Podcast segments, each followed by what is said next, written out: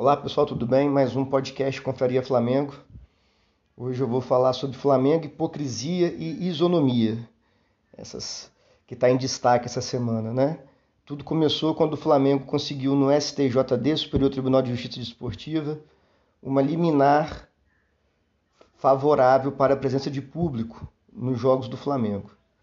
Para isso acontecer, a Secretaria de Saúde da cidade do Rio de Janeiro teve que aprovar o protocolo de segurança sanitária proposto pelo Flamengo e deu aval para que tenha público, uma certa porcentagem de público, se não me engano, 35% da capacidade do Maracanã.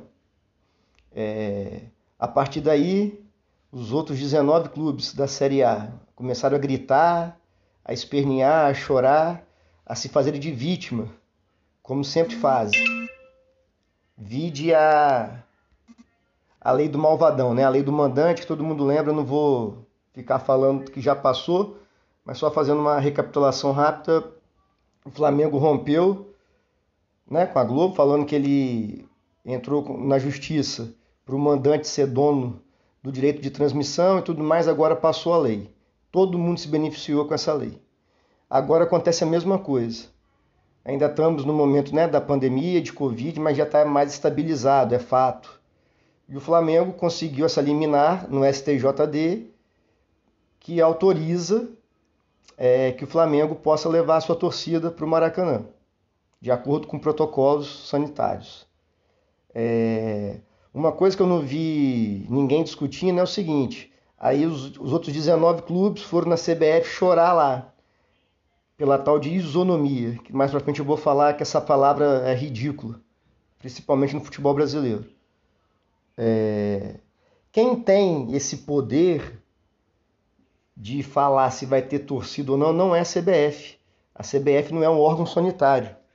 A CBF é um órgão de ladroagem, onde tem ladrões que roubam dinheiro, né? Não fazem nada de bom, de útil para o futebol brasileiro. Então o Flamengo está amparado judicialmente. E agora eu vou falar um pouco da hipocrisia que é o seguinte: uma boa definição é o patético mineiro que conseguiu a mesma liminar no STJD, conseguiu a mesma, para poder jogar o jogo da volta contra o River, que foi aquela coisa ridícula no Mineirão, onde o Mineirão ficou lotado, ultrapassou o limite mínimo estabelecido pela lei. Foi aquela coisa vergonhosa, mas não teve tanta repercussão porque não foi o Flamengo malvadão. Parte, grande parte da mídia ainda passou pano falando que a torcida estava com saudade do time, que o futebol é uma paixão, que estava muito tempo sem torcida. Foi aquela coisa vergonhosa que até o Calil, ex-presidente do Atlético e prefeito de Belo Horizonte, ficou nervoso com razão, porque foi uma coisa vergonhosa nessa, né, né, na pandemia. Mas, como é o Flamengo que tem essa liminar, e o Atlético, inclusive, agora continua falando de hipocrisia.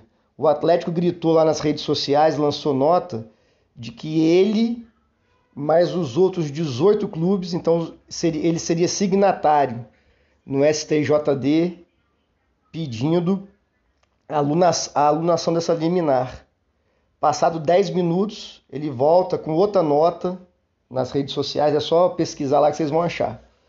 Falando que o Atlético por uma questão de ética e de respeito ao STJD, não seria mais signatário nessa ação contra o Flamengo. Por quê? Ele fez o mesmo pedido do Flamengo, que era para ter público, no jogo da Libertadores. Então, isso é uma hipocrisia sem tamanho. Ele fez o mesmo pedido do Flamengo, foi beneficiado, agora ele entra no STJD fazendo um pedido contrário ao que ele foi beneficiado. É uma coisa totalmente estúpida, hipócrita, que é característica do futebol brasileiro. Aí todo mundo está gritando, né? E muito também por medo do Flamengo. Agora, em relação à isonomia. Isonomia subtende-se igualdade. Então, acho que é uma palavra muito controversa na nossa sociedade de forma geral, não só no futebol por questões históricas, de desigualdade e tudo mais. Mas atento apenas ao futebol, é... só vou dar alguns exemplos para não me alongar muito. Em 2020, no auge da pandemia, o Flamengo teve surto de Covid, que a maioria dos clubes teve, e a resposta o Flamengo pediu para adiar o jogo contra o Palmeiras, porque tinha pouquíssimos atletas da equipe profissional disponível. A resposta que teve foi dane-se, vai ter que jogar de qualquer jeito. Resposta da CBF, resposta do Palmeiras, resposta da mídia, falando: o Flamengo não é o melhor time, não tem o melhor elenco, bota para jogar. E fomos lá dentro do, do campo do Palmeiras, empatamos de um a um, jogando melhor, inclusive. O time cheio de garoto, foi daí que surgiu Ramon, apareceu, né? Ramon, Natan, foi o melhor jogo do Lincoln. Arrascaeta e Pedro também jogaram bem. Foi, um, foi esse empate de um a um que nos garantiu o título no final. Esse empate com o time sub-18 praticamente foi o que nos garantiu. Então, no momento que o Flamengo solicitou essa isonomia, no caso, foi negado. Outro exemplo de que não há isonomia, só pedem isonomia quando é para prejudicar o Flamengo. O Flamengo, esse, nesse primeiro turno, tem cinco derrotas, certo? Quatro derrotas foram durante a Copa América, onde o Flamengo tinha cinco jogadores servindo as seleções brasileiro, uruguai e chileno. O Flamengo então pede para que paralise o campeonato, já que ele ia ser muito prejudicado. A resposta que ele obtém da CBF e dos outros 19 clubes é qual? Dane-se. Problema de vocês, o campeonato não vai parar. Aí o Flamengo jogou sem esses, né, esses cinco titulares e perdeu quatro jogos. Então, das cinco derrotas que o Flamengo tem, quatro foram durante o período de Copa América. Certo? É, se você pegar a tabela do campeonato sem o período da Copa América, com o Flamengo com todos os titulares disponíveis, o Flamengo é primeiro colocado na classificação, levando em consideração né, o período que, é, tirando a Copa América. O Flamengo, então, tirando a Copa América, onde perdeu seus titulares para a data lá, para seleções, né? O Flamengo é líder do campeonato, com o time completo. Só que então é o tal da isonomia que eles estão gritando, e tanto estão alardando, só quando é para interesse deles e para prejudicar o Flamengo. Então a diretoria do Flamengo está certa. O Flamengo está no ponto administrativo, esportivo, financeiro, que não depende de nada da CBF, em nada. Em, contrapartida, os outros 19 precisam lá ficar ganhando migalhas da CBF, mantendo o cabloco na, na presidência. só para lembrar, o Flamengo foi o único time que votou contra essa atual direção da CBF. Então, fica alargando, vai acontecer a mesma coisa da lei do mandante, que lá no início era a lei do Flamengo malvadão, aí depois é a lei do mandante, beneficiou todo mundo. O que vai acontecer é que todos os times precisam da torcida, já está no momento de voltar, obviamente respeitando as questões sanitárias.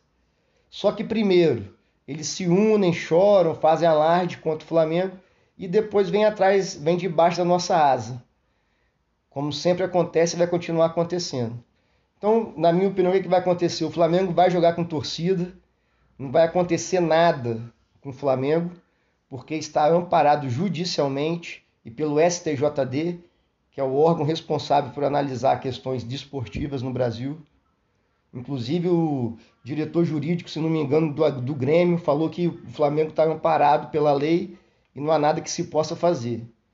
Mas o medo do Flamengo, a antipatia dos outros 19 clubes é grande.